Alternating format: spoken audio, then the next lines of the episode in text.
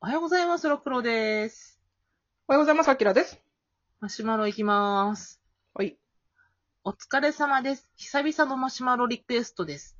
今回第165回、天人唐草会を聞いて、毒親怖えーと思い、そこで血の輪立ちを読んだ感想を聞きたいなと思いました。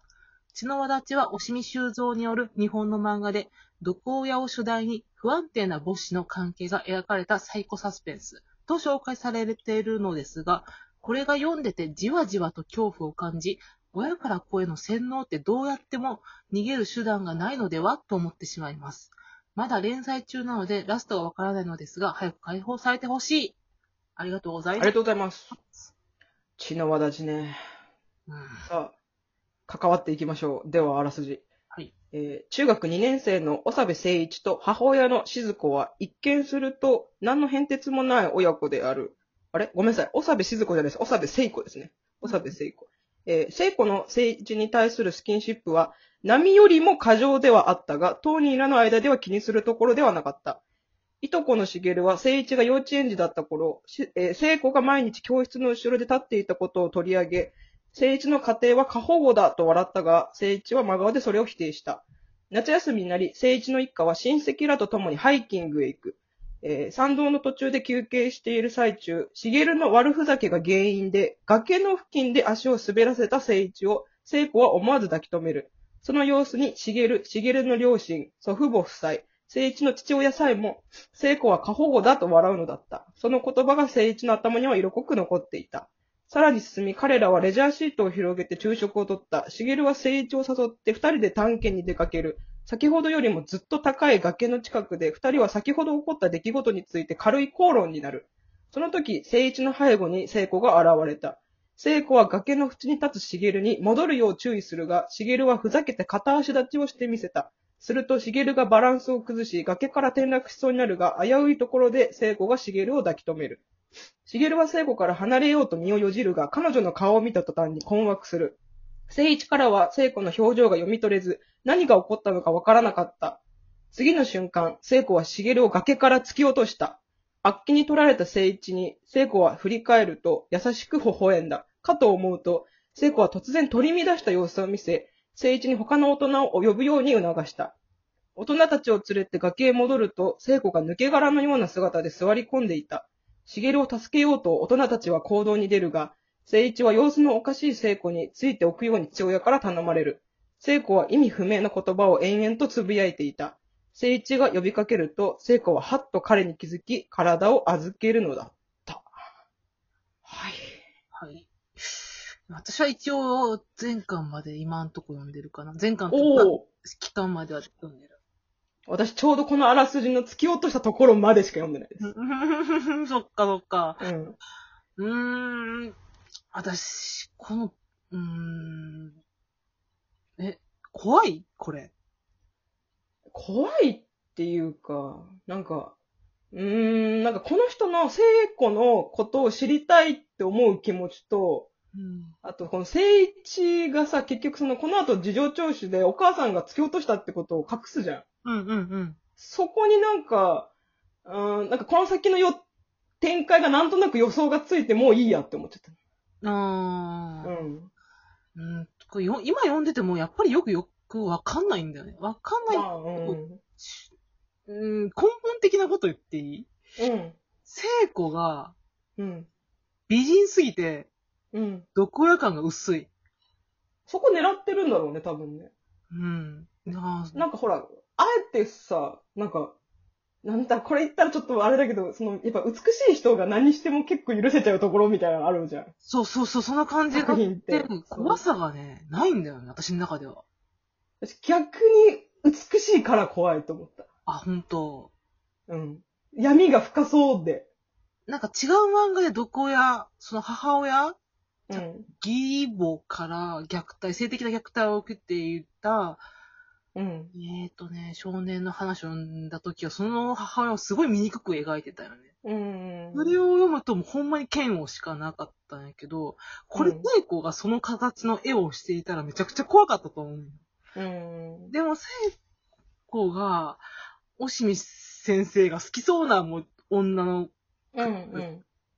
うんだとなんかこう、あんまり怖さ、シンプルすぎて、あんまグッと来ないっていうか、何やってもそんな怖くない。毒親感が出てこないんだよね、私の中では。その、めっちゃ、その後怖いシーンいっぱい出てくるんで。うんうんうんその聖一を追って自転車で走り回って、 うん。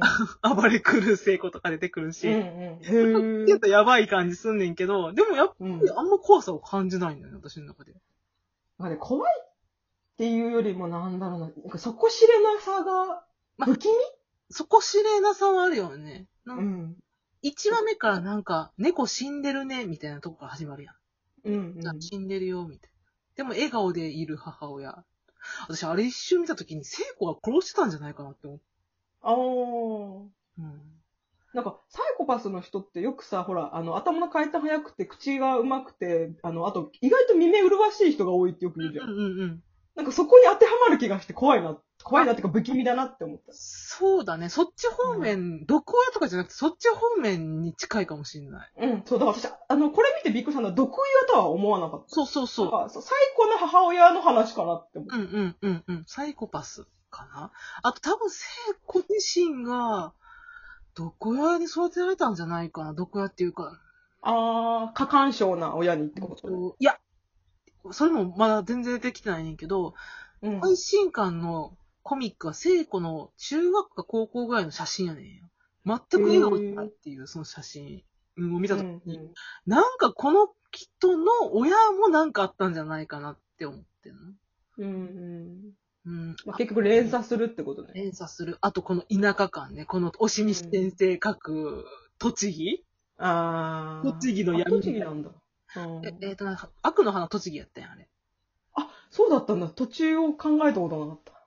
ななんていうか、このい田舎じゃないけど、こう密集した密閉したところで、こう関わってくる家族、親戚、近所みたいな。 となんか、聖子がとにかくこの家を出たい出たいみたいな。うんこの後言っていくんよ。うん。なそなんでそこまでして気が狂うほどこの家から出たいのかなって。だから、しげるおったやん。そうのん突き落としたしげる。うん。このしげるがね、その、まあ、命は助かるんやけど、うん。だいぶこう寝、寝たきり状態みたいになってて、うん。その絵がすごいのよ。うん。その、おばさんおったんやおばさんが、うんせいちゃん、しげるに手を握ってあげてって言って、こう、うん手を握らせた時にしげるの顔パーって見るんだけど、もう、うんだから、目がこう、左右にこう、なってる。あー、違う方向に行ガくラガ。ラって垂れて、垂れて、うんほんまに意識がない状態みうたいな。ん。で、ゾッとするっていうシーンを書いてんねんけど、うん。でも、そのおばさんも、せいちゃんのせいじゃないからね、とか、すごいいい人なんよ。うん。うん。なんか、聖子のことを責めることもせえへんし、うん。責められない。なんかえこれがあんたたちのせいよとかいうおばさんだったらまだよかったんやうけど、ん。お菓子食べるとか大丈夫とかいろいろ気遣ってくれるうんうんうのん逆にしんどいみたいな感じでさい。たたまれないね。なんか真実を見てるから余計にね。で聖一はお母さんがやってないって言ってるから、うんそれでなんかもうどもりが始まっちゃうよ。声が出ないみたいな。あ、あ、あへ、ー。そうそうそう。嘘を言っててかうら、んうん言葉が出ないみたいなことになってったり、うん、なんかお母さんがキスしてきたりとか、なんかお母さんが首絞めてきたりとか、この後いろんな展開が出てくんねん。うだん。うん。からそれの、だから根本的に聖子は何がしたのか全くわかんないんだよね。うん。まだうまん。単純に聖一がものすごくこう、大事というか、まあ大事っていうか、を超えて執着してるみたいうんな感じなのかな。出ていきたいんやったら正直出ていけばよくないと思っちゃうんだけど。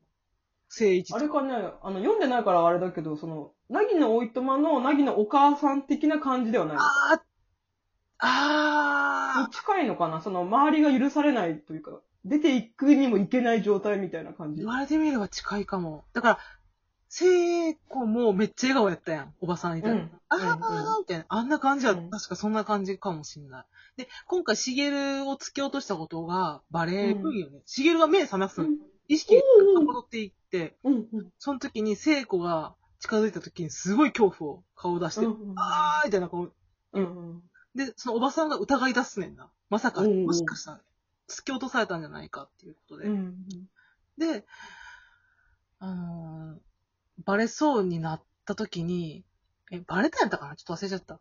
うん。あったけど、え、なんで、バレたのに私この街から出られないのみたいなことで発狂すん。へえ、そうなんだ。なんで、もう、せ、だから、せ、しげるくんが目を覚ましてくれて嬉しかったみたいな。私のことを告発してくれる。私が落としたって言ってくれると思って期待してたみたいなことを。うんうん。あ、そうだったんだ。へえ。隠したいわけじゃないのと思って。うんうん。だから街に出るきっかけが欲しいよね。その、犯罪者になって、この街から出ますとかさ、なんか、なるほど。なんか手段は別にどうでもよかったんだ。ここから出られれば。手段を選ばんってとこがサイコパスっぽい。まあ、他にもいろんな手段あるでしょとは思うけどあ ね。出ればいいじゃん。車一台買えばもう出ていけるわ。その、チャリンコでも出ていけるわ、と思って。あだあ。か変なとこで受け身なんだね、その辺は。そうそうそう。だから、そこはわかんないのよ。わかんないってところが怖いっていうのかもしれないけど、うん。あとその真相は明らかにされるのかなでも結局、なぎのおいたまのなぎのお母さんもそうだったけどさ、あのあの人も別に出て行こうと思えば行けたじゃん。出ていけたもん。でうもい行けなかったじゃん。だから、ん。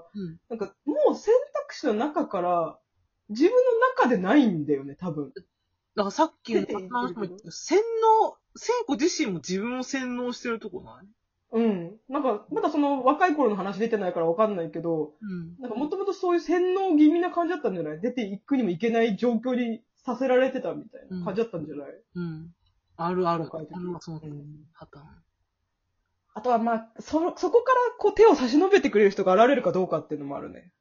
いやー、これどうやって終わんねえのうーん。へえ。で悪の花好きだったから読みたいんだけどね。読んでみます。ありがとうございました。ありがとうございました。